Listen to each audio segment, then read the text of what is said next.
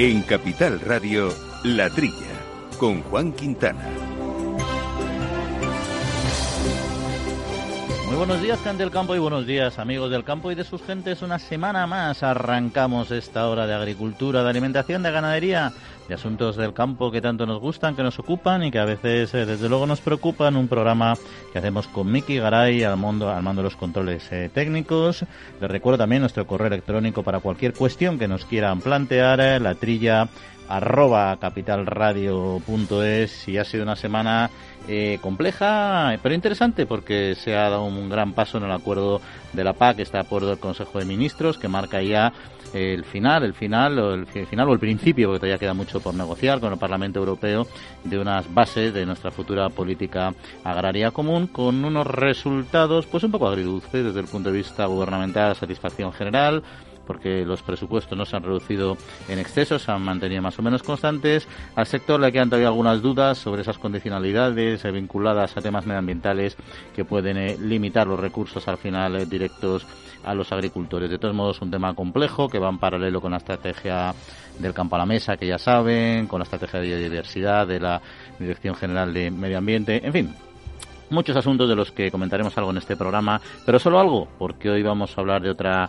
herramienta muy potente. Si así lo es la PAC para nuestro sector, lo es también el seguro agrario, una de las más eh, antiguas y más eficientes herramientas que tienen los agricultores para garantizar eh, pues un buen fin de año, unas buenas rentas y poder garantizar sus eh, productos y por tanto su subsistencia. Así que vamos a dedicar hoy el programa a profundizar un poco más en este interesante y consolidado eh, proyecto de seguros eh, en España. Y saludamos ya para empezar a Inmaculada Poveda, que es la directora general de Agroseguro. Inmaculada, muy buenos días. Muy buenos días a todos, buenos días Juan. Pues aquí estamos arrancando el tema, tenemos muchos temas de los que hablar de nuestro sector agrario y sobre todo más una época que está siendo complicada para todos, también entiendo para el mundo del seguro con la crisis del coronavirus, que hemos tenido todos que hacer mucho para adaptarnos y entiendo que Agroseguro se sabe adaptar también a estas nuevas circunstancias, ¿no?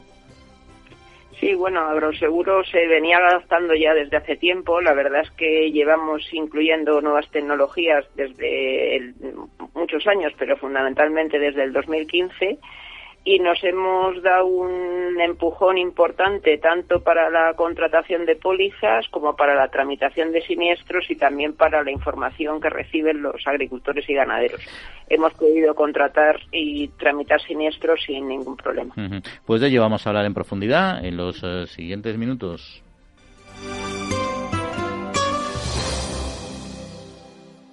Manteniendo la tradición, las bodegas Brovalero elaboran vinos personales con identidad propia en pleno corazón de la Mancha. De sus viñedos y de su incondicional compromiso con el medio ambiente se obtienen los mejores vinos ecológicos de gran reconocimiento internacional. Disfruta tú también de un vino ecológico excepcional con denominación de origen. Bodegas Brovalero. Accede a su tienda online en www.brovalero.com.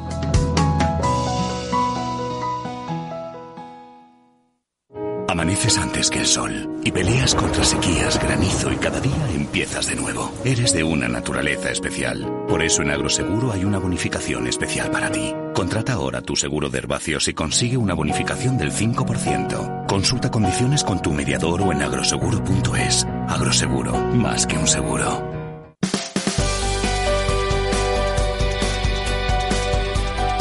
Pues antes de entrar en harina y con José Antonio González vamos a hacer un repaso algunas noticias de actualidad de la semana y como decíamos arrancamos en Bruselas que cierra un acuerdo sobre la política agraria común. Tras dos días de reuniones, los ministros de Agricultura de la Unión Europea han alcanzado una posición común sobre las normas que regirán la política agraria en el próximo periodo presupuestario 2023-2027.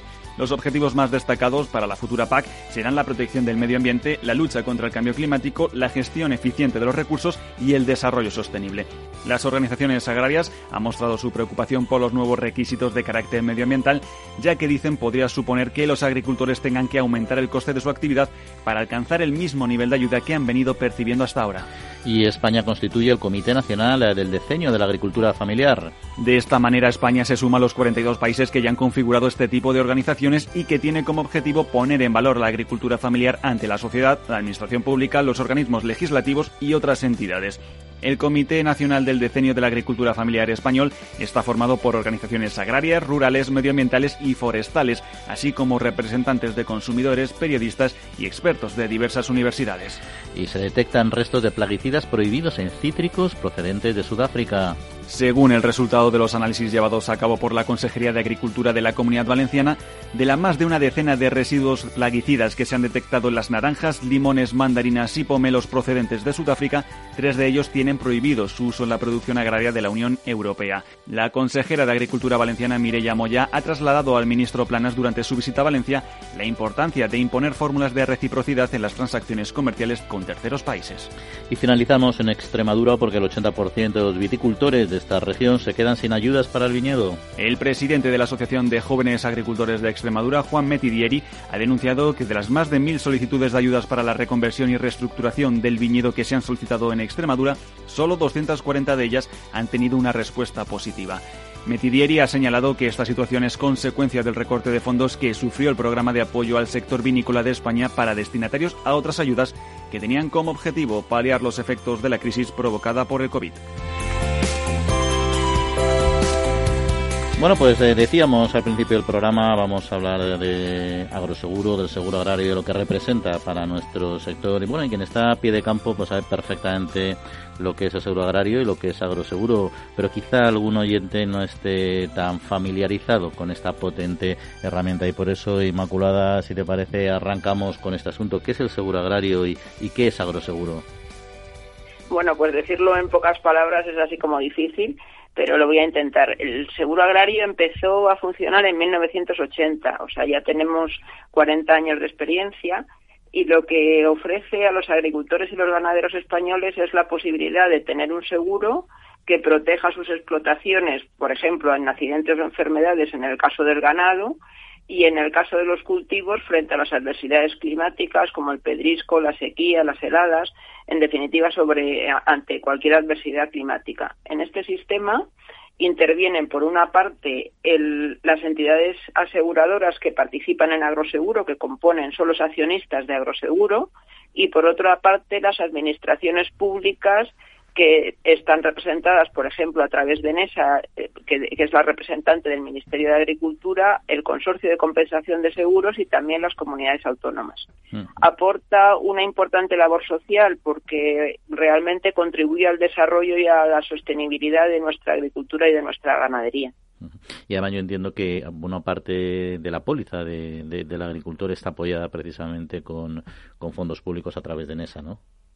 Claro, claro. Las, eh, en esa, bueno, hace muchas cosas, además de dar subvenciones a la prima para la prima que pagan los agricultores, al igual que las comunidades autónomas, pero luego desarrolla los planes de seguros agrarios, establece rendimientos, tiene una una aportación muy importante en el sistema. Y hay, una, hay un dato curioso de seguro agrario, eh, si nos, si nos eh, eh, nos retrasamos en el tiempo y nos vamos hacia el principio de la democracia, es la ley de, yo creo que es una de las primeras leyes, sino la primera que, fue que fue aprobada, ¿no? La ley española de seguro agrario combinado. Sí, fue la primera, fue la primera. Estaban todos de acuerdo, casi lo mismo que pasa ahora, pero estaban todos los representantes de las eh, organizaciones agrarias y de los agricultores y también la administración de, de aquel momento, todo el mundo eh, mm, estaba de acuerdo en que era necesario era necesario un seguro agrario para proteger el campo español que está muy muy expuesto a las adversidades climáticas. Y al final, bueno, han sido cuatro, décadas, cuatro décadas, más de 40 líneas eh, de seguro, pero ¿cómo de, de variadas, diferentes y extensas son, son estas líneas en la actualidad?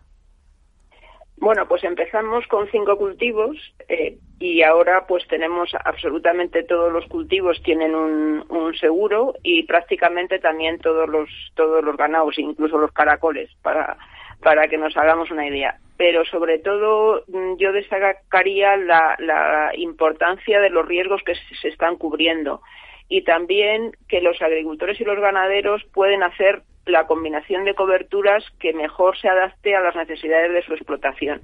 Es un seguro muy flexible y les permite, pues, igual que mm, pasan los seguros de autos, pues un, un agricultor puede decidir si quiere hacer un seguro a todo riesgo, que serían los seguros de rendimientos, que son los que ahora se están en contratación o un seguro solo de pedrisco. También puede elegir una franquicia más alta o una franquicia más baja en definitiva es un, es un sistema de seguros muy evolucionado y que es un referente a nivel europeo y también a nivel mundial, solo comparable con el de Estados Unidos o Canadá. Y en el momento actual, eh, después de tantos años, ¿cuál es el momento que vive el seguro agrario y, también cuáles han sido las cifras así más destacables de, de la pasada, de, de este año, sobre todo de 2020?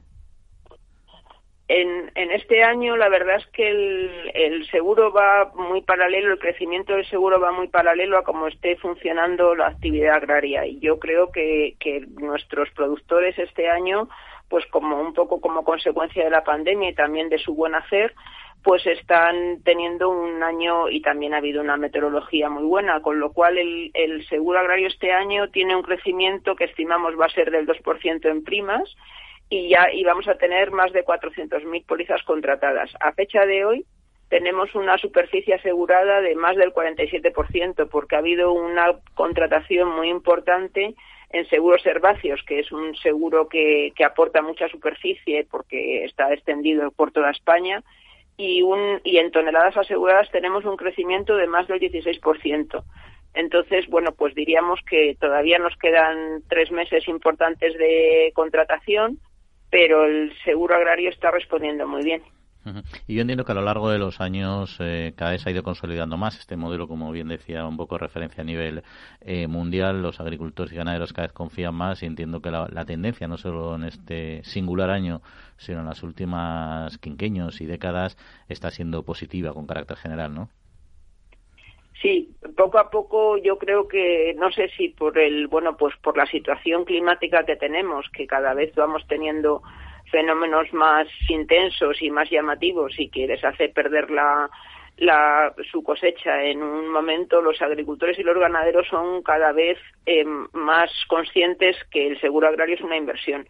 Y otro aspecto muy importante mm, es que las administraciones que como comentábamos antes apoyan la, la contratación de los seguros agrarios con subvenciones, pues cada día están más mentalizadas que es un, un sistema necesario para el campo español.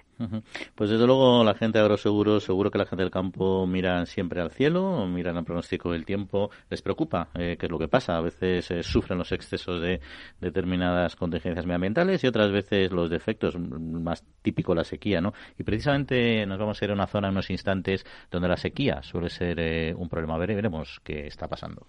Solo tú y los que están a tu lado conocéis el día a día del trabajo en el campo. Por eso en CaixaBank estamos contigo siempre.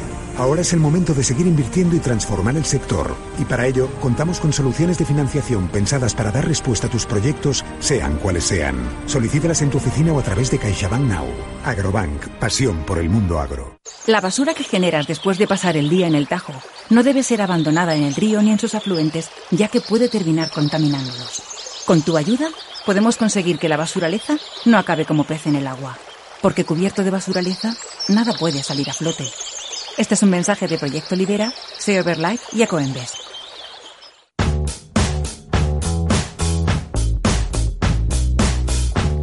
Pues aquí seguimos en la trilla de Capital Radio hablando hoy de seguros agrarios, de agroseguro con Inmaculada Poveda, su directora general. Y es que una de las zonas de España que durante 2020 ha mirado al cielo con atención y con preocupación, como decíamos, es Castilla-La Mancha. Es una de las regiones agrarias por excelencia, nuestro, ya saben, nuestro canal productor de vino a nivel mundial, entre otros muchos productos, y que algunos años ha sufrido la ausencia de precipitaciones, esta temida sequía.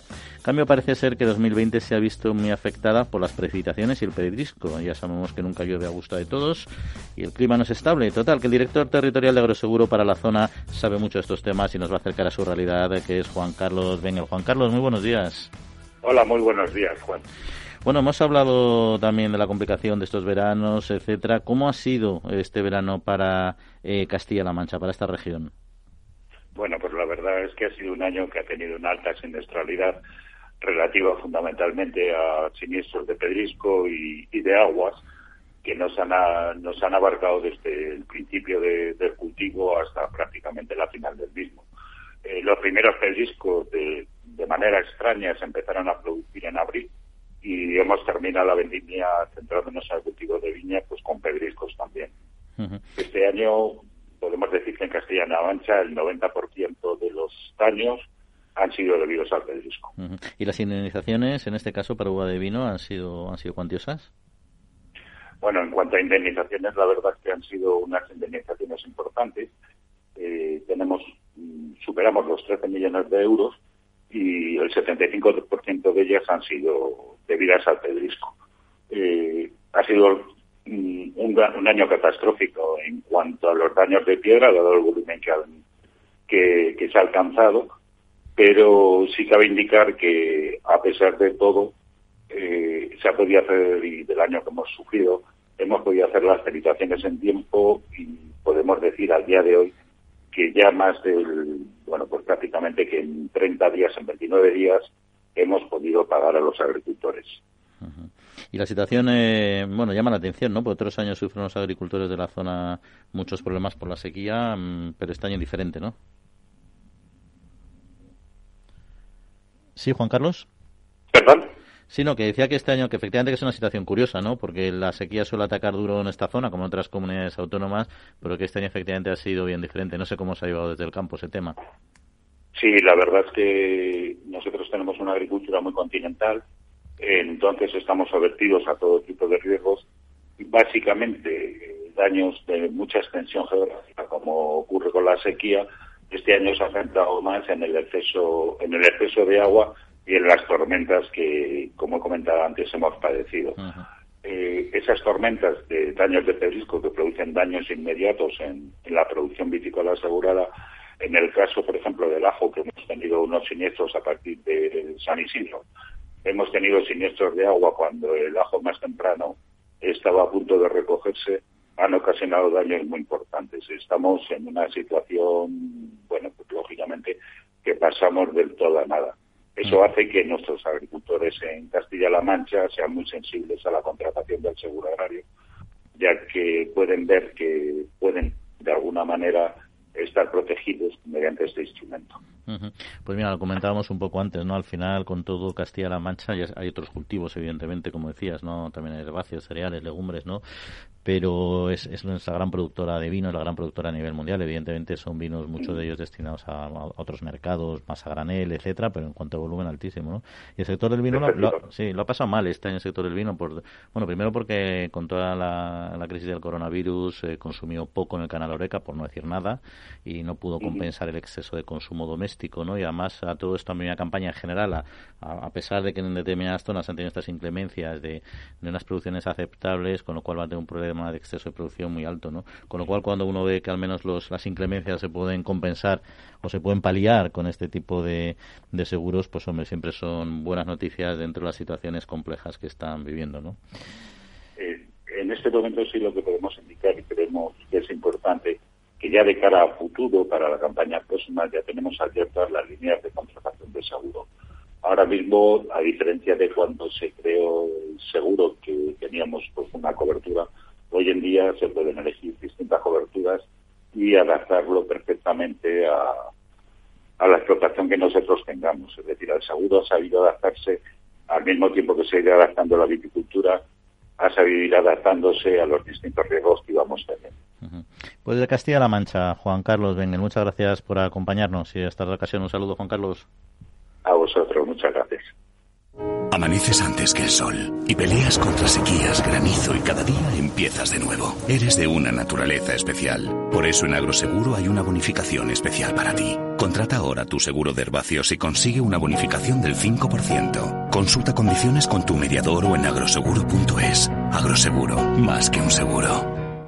El Foro Interalimentario trabaja por conseguir los mejores productos con la máxima calidad a los mejores precios, velando por garantizar la seguridad de la cadena alimentaria sostenible desde su origen hasta que los productos llegan al consumidor. Para ello cuenta con el compromiso de las empresas que lo integran, que apuestan por la seguridad, la calidad, la investigación, la innovación y la justa retribución de todos los agentes de la cadena.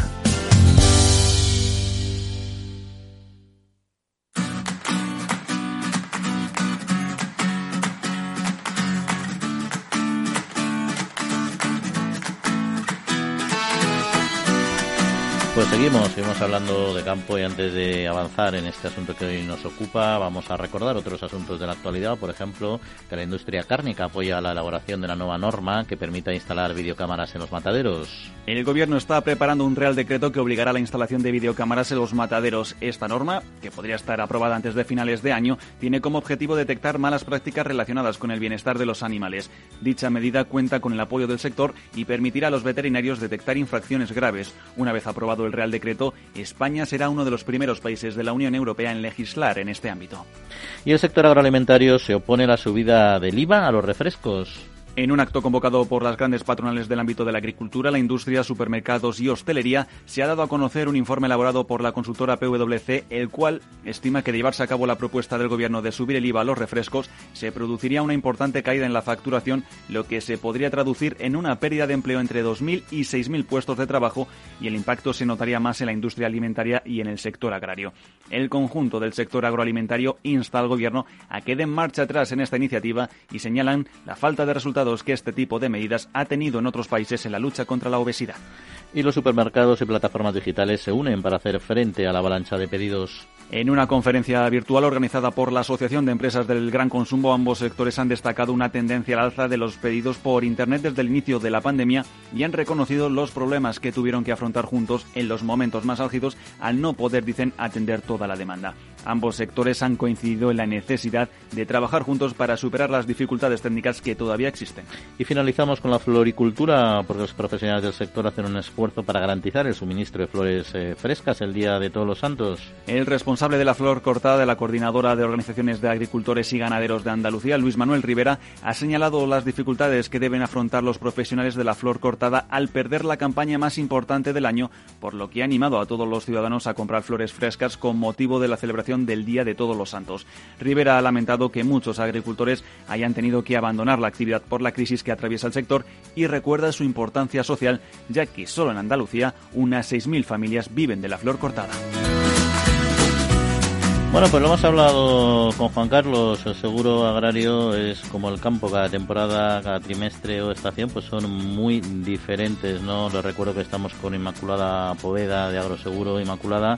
En el momento actual, ¿cuáles son los cultivos realmente que es necesario asegurar? Pues ahora mismo se pueden asegurar los cultivos herbáceos, los cereales, las leguminosas, también el olivar, el almendro y la uva de vino. Y durante todo el año se pueden estar contratando los seguros pecuarios. Mm.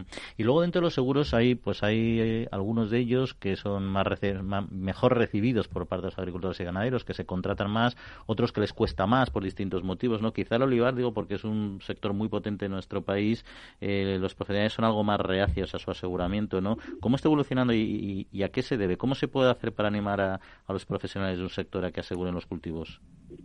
Bueno, pues en el olivar la verdad es que es uno de los seguros que tenemos menos implantación y buscamos mm, pues distintas medidas. Y es cierto que, que tienen una compensación en su renta con, con las ayudas de la PAC que reciben y bueno, pues también tienen otros factores que les preocupan mucho, como pueden ser los precios pero bueno, seguimos trabajando para que conseguir seguros que algún seguro que les sea atractivo, que donde que cuando deciden asegurarlo luego lo comprueban que reciben indemnización.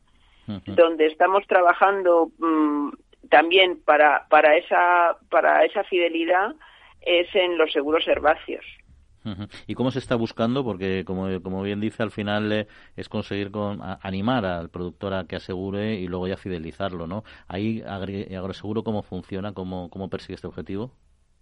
Pues en, eh, en, en, herbáceos, que los, los módulos que se contratan ahora cubren fundamentalmente la sequía, son seguros de rendimientos que, que ante cualquier riesgo y el más, el más importante es la sequía, pierden, pierden la cosecha, un porcentaje muy importante de cosecha y entonces el seguro les paga la indemnización.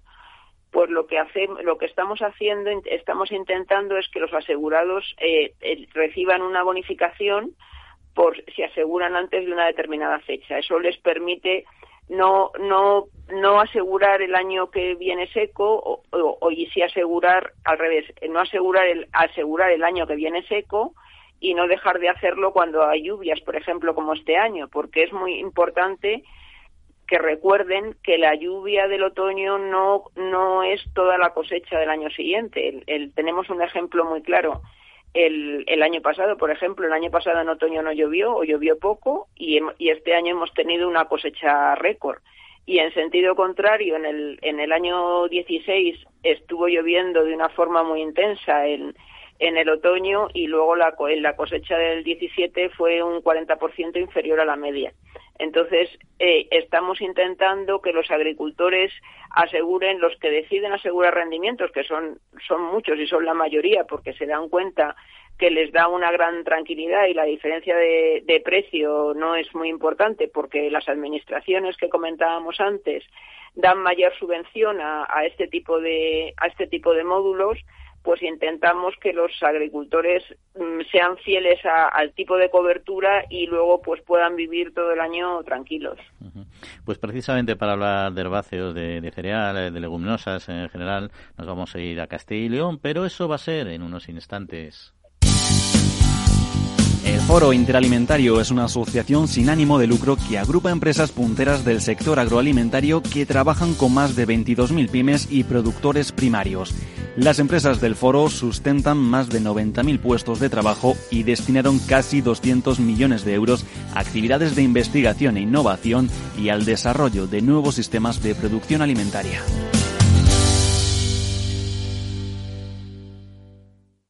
La basura que generas después de pasar el día en el Tajo no debe ser abandonada en el río ni en sus afluentes, ya que puede terminar contaminándolos.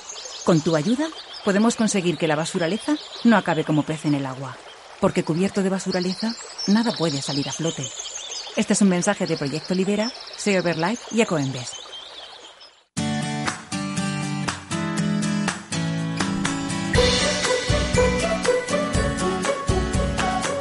Pues les recuerdo que están ustedes escuchando la trilla de Capital Radio, que nuestro correo electrónico para cualquier cuestión que nos quieran plantear es la trilla arroba capitalradio.es y que también nos pueden seguir en nuestra cuenta de Twitter en arroba la trilla debates. Ya decíamos hace unos instantes que nos íbamos a la otra Castilla, Castilla y León, porque ahí el agro representa también un papel fundamental en nuestro sector primario y que lo sabe muy bien es José Ignacio García Barasuain, que es director territorial de Agroseguro en esta región. Ignacio, muy buenos días. Muy buenos días, Juan. Bueno, no sé si en algún momento del año en, la realidad agraria de Castilla y León se puede considerar que hay baja actividad. Yo creo que ahí es difícil con la gran diversidad de productos agrícolas y ganaderos que tienen, ¿no? Pero yo está claro que este final de año al menos eh, no lo es, ¿no? Pues sí, efectivamente, como dices, para nada estamos parados, ¿no? Castilla y León, como bien dices, por su amplitud geográfica y variedad de cultivos y microclimas que tiene, nos hace estar en constante actividad todo el año, tasación de, siniestros, contratación o gestión y pago de esos siniestros. Y como bien dices, este final de año, pues con al final del verano seco, pues nos ha producido daños en ciertas parcelas y en ciertas producciones como girasol, la viña, las últimas tasaciones de viña de, de los pedriscos que tuvimos a principios del verano, y que duda cabe que estas últimas lluvias pues han provocado daños en cultivos como patata o en menor medida remolacha y el viento también. Ahora al final estos días pues nos ha hecho daño en maíces o en infraestructuras y túneles en cultivos como la fresa, por decirte algún ejemplo. Es decir, siempre la actividad de cultivo de agricultura es continua durante todo el año, como no puede ser de otra manera, pues para dar ese servicio a nuestros agricultores y ganaderos. Y en los ya épicos y extensos campos de Castilla, ¿qué suponen los cultivos herbáceos y, también qué suponen para Agroseguro? Bueno, pues eh, yo creo que tanto para Castilla y León como para Agroseguro, los herbáceos, es decir, eh, el trigo, la cebada, las judías secas, lentejas o garbanzos, por poner un ejemplo, pues son importantísimos. Castilla y León, no nos olvidemos que es eminentemente agrícola, sobre todo es cerealista. Somos, se dice, el granero de Europa, ¿no? En cuanto a producción de trigo y cebada. Y no nos olvidemos que la mayor parte de estos cultivos están destinados tanto a la alimentación humana como a la animal. Decir, son productos de primerísima calidad. Y date cuenta que Castilla y León contamos con aproximadamente dos millones y medio de hectáreas cultivadas a, estos cultivos, ¿no? Lo que nos hace la primera comunidad de España sin ninguna duda. Y si además de esto tenemos en cuenta que cerca de esos dos millones y medio de hectáreas sembradas, un 83% está asegurada en la línea de cultivos herbáceos, pues yo creo que estos datos nos dan la idea de la importancia económica que tiene este sector y este tipo de cultivos para Castilla y León y, como no puede ser de otra manera, para Agroseguro, evidentemente. ¿Y cómo ha arrancado la campaña de los herbáceos? Pues mira, si hablamos agronómicamente hablando en cuanto a cultivos, eh, la campaña de herbáceos de Castilla y León ha arrancado de manera, yo creo que muy satisfactoria. Se ha empezado por sembrar las colzas a mediados o finales de septiembre, seguido de los cereales tempranos, trigo y cebada principalmente, y que duda cabe que estas últimas lluvias, así como comentábamos antes, nos ha dado algunos problemas en otros cultivos, pero que duda cabe que, la, que han venido fenomenal para la siembra. Pero no nos tenemos que olvidar de una cosa, Juan, que es que una buena nascencia ahora en invierno no quiere decir una buena cosecha, de ahí la necesidad de hacer un seguro y contratarlo pronto. Y en cuanto a la contratación de, estos cultivos, de los herbáceos que estamos comentando, pues podemos decir que va bien. Eh, el, grupo de, la colza y las oleaginosas en cuanto a lino, semilla y camelina, que tenían una bonificación del 5% si se contrataba antes del 30 de septiembre, pues la acogida ha sido buena. Se ha contratado más que el año pasado. Y ahora, bueno, la, tendencia de la contratación del resto de cultivos pues es muy positiva también. Hay también una bonificación adicional de ese 5%, pero yo sí que quería hacerle llegar a nuestros clientes que es importante contratarlo antes posible porque tener nuestras producciones cubiertas ante cualquier riesgo desde el primer momento en que realizamos la siembra yo creo que es vital. Pero al final el cultivo del barceo, bueno, como otros muchos, pero este en particular es muy sensible ante fenómenos meteorológicos. También la extensión de cultivo que tiene lo hace especialmente, bueno, relevante el no perder una cosecha, ¿no? Una, pero eh, está claro que el seguro agrario es eh, necesario. Lo que eh, desde la perspectiva del agricultor, ¿dónde ve él más la necesidad de, agricultor, de, de asegurar? Porque al final hablábamos también en Castilla-La Mancha parecido que te enfrentas a pedriscos, a sequías, a lluvias. Entonces, ¿dónde está la mayor necesidad de aseguramiento? Bueno, pues yo creo que la necesidad de un, de un, seguro, como bien dices, es vital. Y creo sinceramente que el seguro agrario es la mejor herramienta para la gestión de riesgos en la empresa agraria. El agricultor castellano-leonés eh, contempla el seguro agrario como un, gas más un gasto más dentro de su explotación, como pudiera ser el abono o la semilla. El agricultor de Castilla-León eh, es muy fiel al seguro agrario y sobre todo al de herbáceos comentábamos antes que somos los principales productores, ¿no? Y esto, el agricultor castellano opta cada vez más por los módulos de invierno, que son los que mayor cantidad de coberturas ofrecen. Además, tenemos que tener en cuenta que en nuestra comunidad autónoma, y esto creo que debe saberlo el, agricultor, el único módulo que subvenciona dentro de la línea de herbáceos es este módulo de invierno y el módulo 2. De ahí la importancia de contratar estos módulos que podríamos considerar el 1 y el 2 como lo de, a todo riesgo. ¿no? El año pasado el 80% de, de, esta superficie que hablábamos estaba asegurada en estos módulos de invierno. Y además también pudieron acogerse a, esa, esa subvención, a esa bonificación adicional de 5%. Pero qué duda cabe en cuanto a riesgos eh, que antes comentabas, que la inclemencia meteorológica más temida por el agricultor sin duda es la sequía, eh, porque normalmente afecta, si no a la totalidad, a la mayor parte de su explotación aunque no podemos dejar de lado los pedriscos que son habituales ¿no? en Castilla y León. Y yo aquí sí quería hacer una mención, en Castilla y León tiene un especial interés el riesgo de la cobertura de fauna en muchas marcas. Y aquí sí que recordar que la sequía, que es el riesgo principal, que el agricultor eh, castellano-leonés tiene el mayor problema y es el mayor miedo que tiene, solamente está cubierta en estos módulos internos, con lo cual la contratación ahora temprana yo creo que es importantísima. Y hablamos precisamente en Castilla-La Mancha de cómo una tradicional sequía que supone un problema eh, sustancial para el sector este año pues había sido lluvia pedrisco, ¿no? Este veranito. Eh, ¿Cómo ha sido el verano en, Castilla y León? Bueno, pues los meses de verano de Castilla y León, meteorológicamente hablando, han sido secos. Excepto estas últimas dos semanas de principios de otoño, eh, pues fue muy seco y esto ha dado problemas a que principalmente en los cultivos de girasol, que estaban principalmente pues en plena en pleno crecimiento pues haya dado que en muchas zonas en muchas comarcas de Castilla y León pues se hayan quedado cortos de producción. Todas estas acciones están hechas ya están prácticamente la mayor parte pagadas y finalmente pues las lluvias de principios de otoño como comentábamos sobre todo estas últimas dos semanas pues nos han dado episodios de mucha intensidad de lluvia y de viento que como comentábamos si bien han afectado a cultivos ha ido bien para unos para otros pues, pues no ha sido tan bueno, ¿no? Pero es lo que comentamos, una buena nascencia ahora no, no nos va a garantizar un éxito de cosecha. Y realmente nosotros estos últimos, últimos eh, días de las últimas semanas de, del verano, pues la sequía que duda cabe que también las últimas lluvias pues algunos cultivos de forrajeros que todavía algunas alfalfas que se encontraban todavía sin segar pues hayan tenido algunos problemas de podredumbres y alguna cosa de esta. Pero, y luego esto el verano, pues como ha comentado, como dices mi compañero, pues principalmente han sido los pedriscos, en años de pedriscos excepcionalmente. Pues esperamos, José Ignacio, que el otoño sea benévolo con las inclemencias climatológicas y en todo caso, y por si acaso, como siempre, el seguro ahí está como herramienta de apoyo. José Ignacio, muchas gracias y que pases buena semana. Muchas gracias, Juan, y a todos los oyentes. Bueno, buenos días. Manteniendo la tradición, las bodegas Brovalero elaboran vinos personales con identidad propia en pleno corazón de la Mancha. De sus viñedos y de su incondicional compromiso con el medio ambiente se obtienen los mejores vinos ecológicos de gran reconocimiento internacional. Disfruta tú también de un vino ecológico excepcional con denominación de origen. Bodegas Brovalero. Accede a su tienda online en www.brovalero.com. La basura que generas después de pasar el día en el Tajo no debe ser abandonada en el río ni en sus afluentes, ya que puede terminar contaminándolos. Con tu ayuda, podemos conseguir que la basuraleza no acabe como pez en el agua, porque cubierto de basuraleza, nada puede salir a flote. Este es un mensaje de Proyecto Lidera, Sea Life y Ecoembes.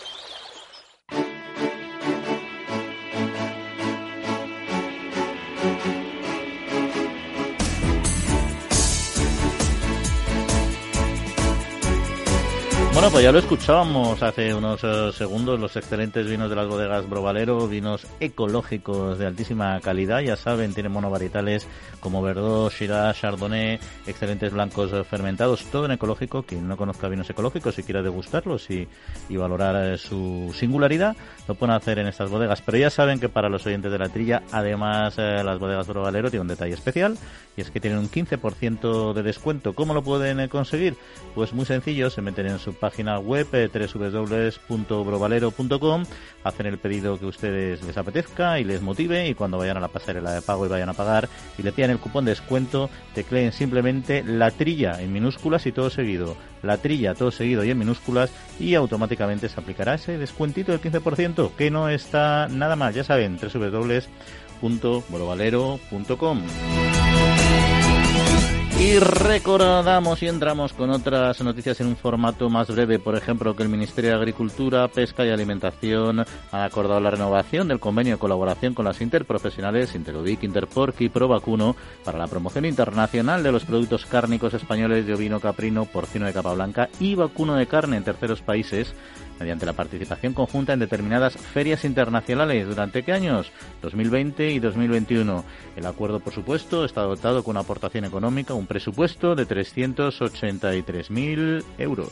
El sello de compromiso de bienestar animal estará presente en 30.000 carnicerías españolas tras el acuerdo de colaboración entre la Asociación Nacional de Carniceros y Charcuteros y la Organización Interprofesional del Porcino de Capa Blanca. Para obtener esta certificación, las empresas tienen que cumplir con el reglamento de bienestar animal que nació por iniciativa del sector porcino español y que afecta a todos los eslabones de la cadena. Y Feres vuelva a la Asociación Empresarial para la Protección de las Plantas de AEPLA y la Consejería de Agricultura, Ganadería, Pesca y Desarrollo Sostenible de la Junta de Andalucía han puesto en marcha el proyecto RESP Berry con la finalidad de concienciar a los productores de berries sobre la importancia de la prevención laboral y el cumplimiento de las buenas prácticas agrícolas en la manipulación y el uso de productos fitosanitarios.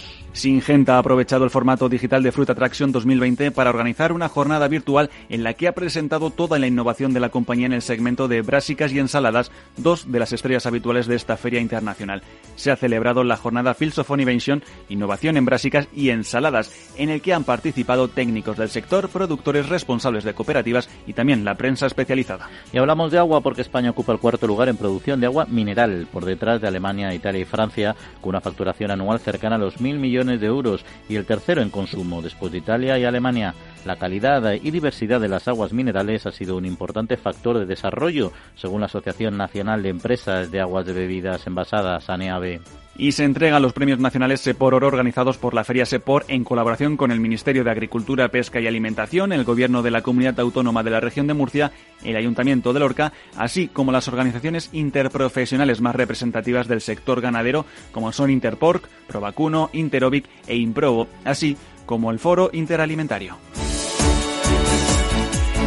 Pues para los que se hayan incorporado recientemente, les recuerdo que están escuchando La Trilla en Capital Radio, que estamos hablando de seguro agrario y que nos acompaña Inmaculada Poveda, que es la directora general de Agroseguro. Inmaculada, bueno, hemos eh, charlado sobre la meteorología de este año 2020 pero hay un asunto que nos afecta a todos, que hemos comentado justo al principio del programa, ¿no? Y que lo hará durante mucho tiempo, que es el coronavirus. Agroseguro sí que ha incorporado interesantes y bonitas campañas, ¿no? De agradecimiento al sector eh, primario, ¿no? ¿Cómo han sido? Han sido también unos meses de quedarse en casa, pero el campo no se ha detenido, ¿no? El seguro, por supuesto, tampoco, ¿no? ¿Cómo se han adaptado y cómo ha sido este apoyo también de, de Agroseguro al sector en estos momentos difíciles? Bueno, pues por un lado, como yo creo que como todos los españoles nos sentimos muy agradecidos al trabajo que están realizando los agricultores y ganaderos y que nos ha permitido estar abastecidos de, los productos de primera calidad. Yo creo que hemos la sociedad ha vuelto a ser consciente de la importancia que tiene una alimentación saludable y que eso pues lo aportan nuestros nuestros agricultores. En el, en el terreno del seguro, pues efectivamente, la climatología pues no entiende de pandemias. Todos hemos estado muy preocupados y muy ocupados con la pandemia, pero a la vez hemos seguido teniendo pues muchos fenómenos tormentosos y hemos lo primero que han tenido que hacer los agricultores es contratar las pólizas. De hecho, en estos meses eh, eh, todo ha funcionado con normalidad porque los, la información de los seguros se, se, manda por transmisión telefónica. No, ya no tenemos papel desde hace tres o cuatro años, pero este año ha sufrido, ha, ha evolucionado especialmente la domiciliación para el pago de las primas. Los agricultores, cuando estábamos todos confinados en nuestras casas, pues si no lo querían, no necesitaban ir a las entidades bancarias para hacer el pago de las primas y podían domiciliar ese pago.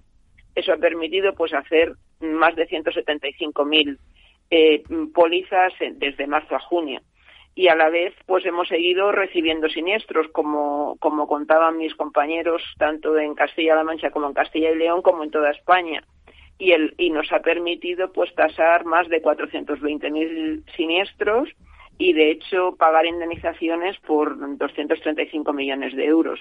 Entonces, realmente lo que, lo que hemos trabajado es para que ese, ese gran trabajo que han aportado los agricultores y ganaderos a, a, toda la sociedad, pues eh, siguieran teniendo el respaldo y el servicio que les, les quiere ofrecer y les ofrece el seguro agrario. Sí, porque al final en Macluda no nos podemos olvidar que, el, papel fundamental que ha jugado, como bien anticipabas, como bien comentabas, el agricultor y el ganadero, se ha mantenido fiel a su tarea, muchos de ellos incluso arriesgándose, saliendo de casa, haciendo tareas que cuando otros estaban confinados ellos pues iban a desarrollar su, su labor, un poco porque su trabajo, otro, otro aporto y en gran parte por el compromiso social que tienen. De hecho, en muchas zonas pues han, han, utilizado su maquinaria para desinfectar eh, poblaciones, etcétera, y eso la verdad es que es muy agradecer. Lo que hay que decir en el fondo que han tenido una intensa actividad, que igual que en otros sectores, desgraciadamente, la actividad se ha paralizado. En el sector agrario ha seguido muy activa, por lo tanto, también eh, la actividad, yo entiendo que la propia agroseguro, ya que los siniestros no entienden de coronavirus ni de nada, ¿no? En este sentido, supongo que esta, esta, esta mm, relación directa entre la actividad agraria y la actividad del seguro habrá supuesto, me imagino que un esfuerzo especial también a, a las personas que trabajan, a los equipos de agroseguro, porque habrá sido un año también complicado, ¿no? de, desde la perspectiva laboral, ¿no? Bueno, nosotros eh, nos hemos hemos estado trabajando en casa pues casi tres meses y ahora pues estamos alternando las plantillas. El 50% de las personas vamos una semana y, el, y nos alternamos con el otro 50%. El, con el objetivo de seguir ofreciendo, como digo, pues el mejor servicio. A la vez, pues hemos tenido que reforzar por las líneas telemáticas. Hemos tenido que, invertir en, en, tecnología. Bueno, pues es un poco adaptarse a, lo que los agricultores necesitan, que ellos estaban trabajando y estaban atendiendo sus explotaciones y el seguro pues les tenía que atender a ellos, como también otro otro grupo de personas fundamentales que son los peritos, que son profesionales libres, que son los que en gran parte, no, no en todos los casos, pero han ido, porque hemos trabajado también con teleperitación, pero han ido a, a visitar las parcelas. Eh, ha habido un gran esfuerzo, por, eh, por los, primero por los agricultores y los ganaderos, por supuesto, pero también por los mediadores que son los que venden las pólizas y por los peritos que son los que eh, aportan la cuantificación de los daños. La verdad es que efectivamente la digitalización que se ha hecho en Agroseguro, la verdad es que eh, es, es, interesante, es necesaria y sobre todo se adapta un poco al ritmo también de la digitalización del campo, que yo creo que el mito este del campo de la buena azada ya está super, eh, superado, valga la redundancia, y en ese sentido, pues todas las entidades que trabajáis con ellos codo con codo, pues habéis sido lógicamente paralelos o por delante en muchos momentos, ¿no? Pero al final siempre hay temas delicados, la teleperitación también comentabas, es un gran avance, ¿no? Y a lo mejor hay cuestiones que se puede preguntar a alguien que nos esté, nos escuchando, ¿no? Y es, por ejemplo, eh, o un agricultor, una agricultora. ¿quién, ¿Quién al final, quién, quién paga el perito? Bueno, el perito, el, la remuneración del perito va incluida en la prima, pero es una parte de la prima como, como el conjunto de los gastos o como las indemnizaciones. Lo que sí es importante es cómo trabaja el perito, quiénes son los peritos. Los peritos son profesionales libres, son independientes y trabajan de acuerdo con que es una característica muy especial de los de los seguros en España que tenemos normas de peritación para todos los productos, normas específicas para cada uno de los productos, es decir, el perito determina si, si un milímetro de daño en un melocotón es una pérdida del 10%, del 30% en función de esa norma. O sea, no lo determina el perito, sino que hay una norma establecida para que es parte del contrato y el agricultor sabe con ese tamaño de daño cuál es el, lo que le, van a asignar de indemnización. Eso es una parte fundamental e importante que da objetividad al sistema de valoración.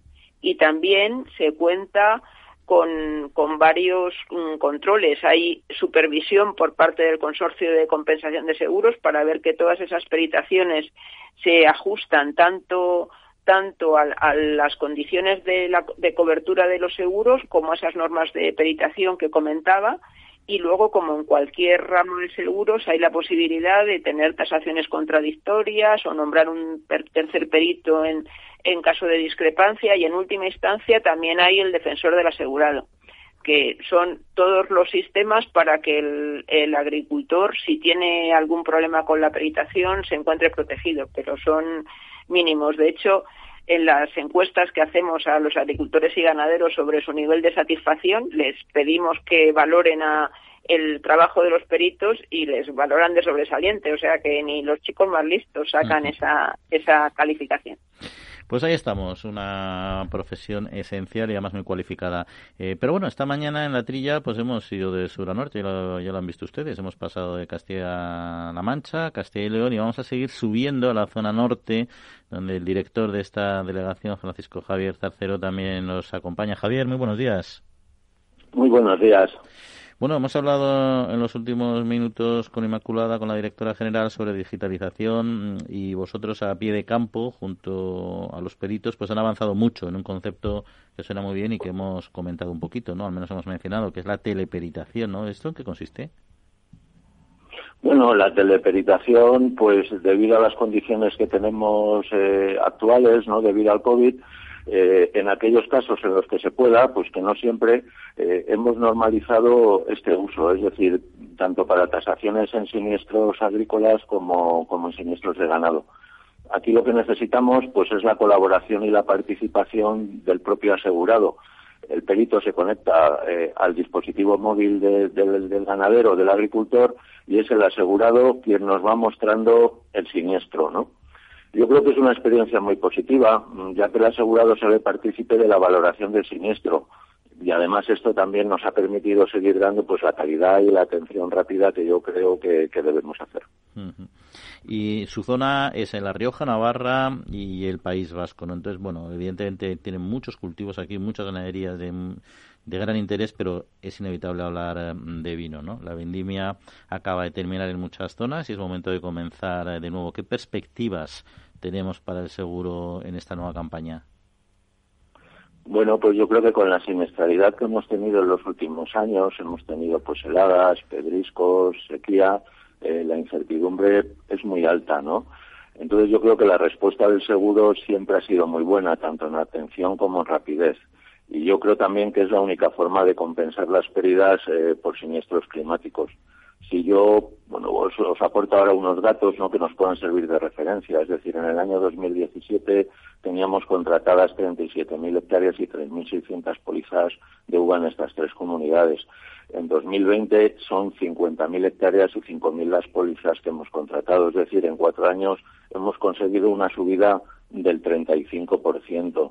Eh, yo creo que la confianza de los agricultores y la cultura en el seguro agrario nos hace pensar que las perspectivas en contratación para eh, actuales para la campaña que viene serán aún mayores. Sí, porque además, por ejemplo, en el caso de La Rioja y Navarra ha habido una intensa actividad eh, tormentosa. Los viticultores temen mucho al pedrisco y a las heladas. Supongo que todo eso también eh, animará o, convencerá a muchos viticultores de la importancia de asegurar contra estos riesgos, ¿no? Bueno, este año yo creo que ha destacado sobre todo los episodios de pedrisco desde principios de primavera, si mal no recuerdo, sobre el 8 de abril que empezamos a tener siniestros, hasta eh, los últimos que hemos tenido el 11 de septiembre, pues podemos contar con, más de 30 días de tormentas de granizos, ¿no? En, muchos términos municipales, es decir, yo podría destacar, pues a lo mejor, pues su intensidad o la superficie afectada, pues en Álava tenemos términos municipales muy afectados como la Bastida o la Guardia, en La Rioja, también pues en Nájera, en, en Aro, en Alfaro, en Navarra, en, en Azadra. Eh, son términos municipales con tres o más siniestros consecutivos de pedrisco esta campaña. Es decir, yo creo que esta campaña se puede destacar por la alta siniestralidad, sobre todo en, los siniestros de pedrisco. Y luego las heladas también eh, dan pánico. Todos los años eh, se producen algunas que producen grandes daños. Yo creo que hay algunas históricas ¿no? que los agricultores guardan en, en la memoria. No sé si nos puede recordar eh, hasta qué punto una, una gran helada como la de 2017 puede afectar a los a los a estos cultivos. Sí, yo creo que sin duda el año 2017 se lleva la palma, ¿no? Es decir, eh, tuvimos pues 35.000 parcelas siniestradas con una superficie de más de 20.000 hectáreas. Las indemnizaciones ese año ascendieron a 26,7 millones de euros, ¿no? Yo recuerdo claramente que muchas parcelas ese año sufrieron daños con pérdidas del 100% de la cosecha, es decir, muchas parcelas se quedaron sin, sin vendimiar. Pero bueno, eso fue en el 2017, pero luego en el 2018, 2019, incluso este año, el 2020, como ya hemos comentado, pues las indemnizaciones en uva todos estos tres, todos estos tres años han superado los 12 millones de euros. Es decir, que si en el año 2017 fueron 20.000 las hectáreas siniestradas por helada, pues este año hemos tenido más de 17.000 por pedrisco, es decir, que, que tanto un año como otro, pues la siniestralidad que estamos teniendo es muy alta. Y aunque la uva sea el cultivo, mm, bueno, que la, la mayoría de, los oyentes pueda conocer en, una zona como Navarra o La Rioja, lo cierto es que no solo uva es lo que hay por ahí, como decíamos al principio, hay cultivos, mm, excelentes cultivos herbáceos, hortalizas, entre otros muchos, por ejemplo en el sur de Navarra, y, también muy importantes para la economía de la zona. ¿no? ¿Qué nos puede contar este otro tipo de cultivos y su relación con el seguro? Pues sí, es cierto, ¿no? Yo creo que lo que caracteriza a estas tres comunidades es la diversidad de cultivos, eh, la calidad de los productos y yo diría también que la profesionalidad de los agricultores, ¿no?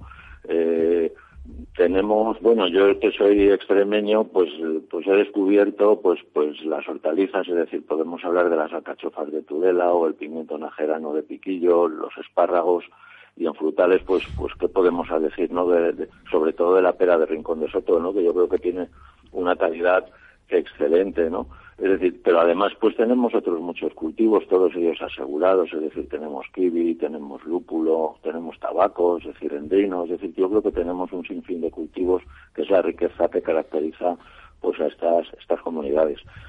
Todo esto pues nos han supuesto este año pues una indemnización eh, de 26 millones de euros y bueno pues hasta la fecha ya hemos eh, hemos hecho un gran esfuerzo hemos pagado 25 lo que supone pues ya hay más del 96% de, de las indemnizaciones pagadas.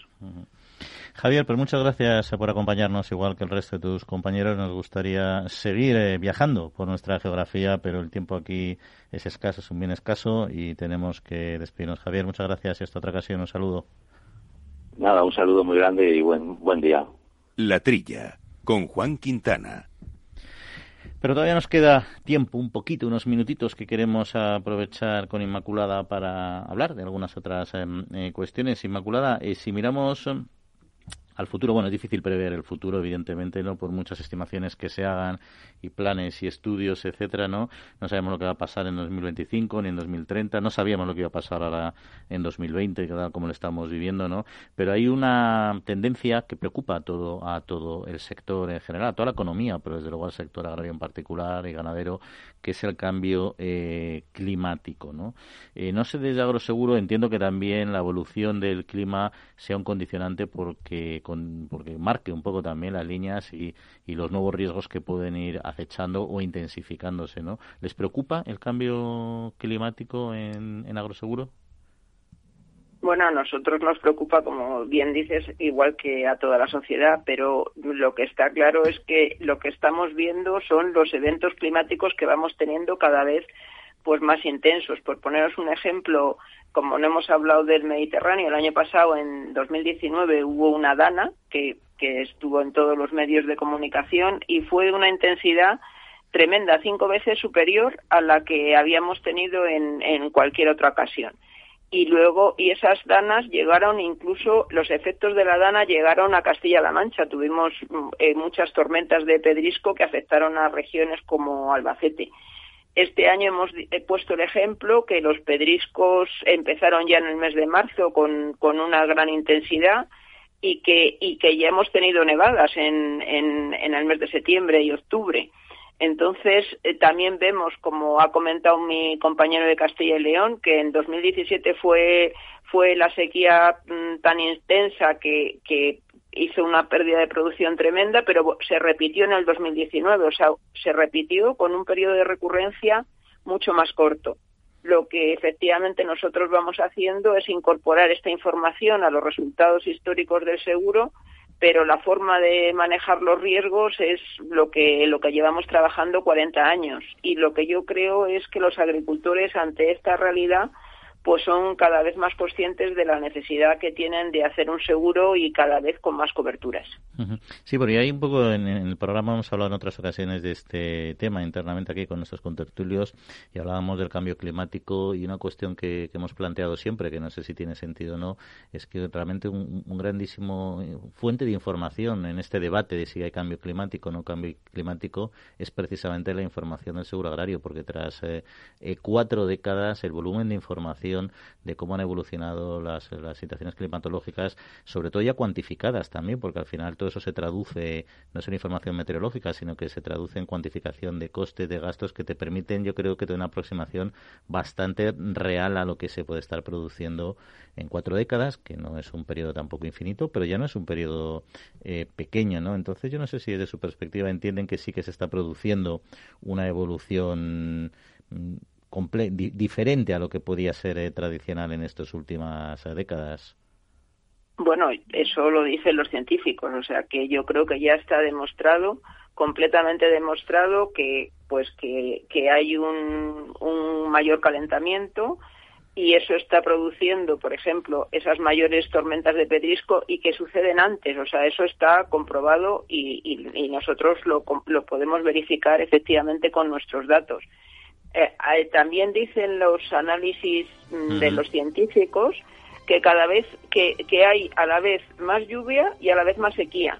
Y eso, yo que no soy meteoróloga, pues me costaba trabajo entenderlo.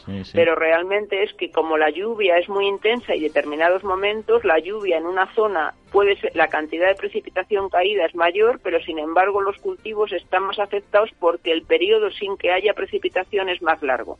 Esos son fenómenos que claramente nosotros los, los vemos en los resultados de nuestros seguros con las sequías y, y con los pedriscos, como os comentaba antes. Se, evidencian los, los fenómenos, eh, estos fenómenos, eh, la sequía, la, la, intensidad de los pedriscos son muy claros. Las heladas son más variables.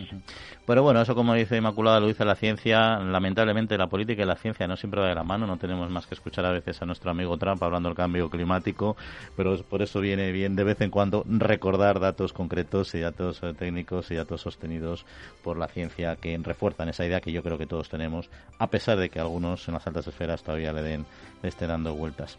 En fin, pues nada, un programa muy interesante, estoy eh, hablando de Agroseguro con todos nuestros invitados, Inmaculada Poveda, directora general de Agroseguro, muchas gracias por acompañarnos en esta horita de charla y que tengan un excelente año, campañas y, por supuesto, también para los agricultores. Un saludo, Inmaculada.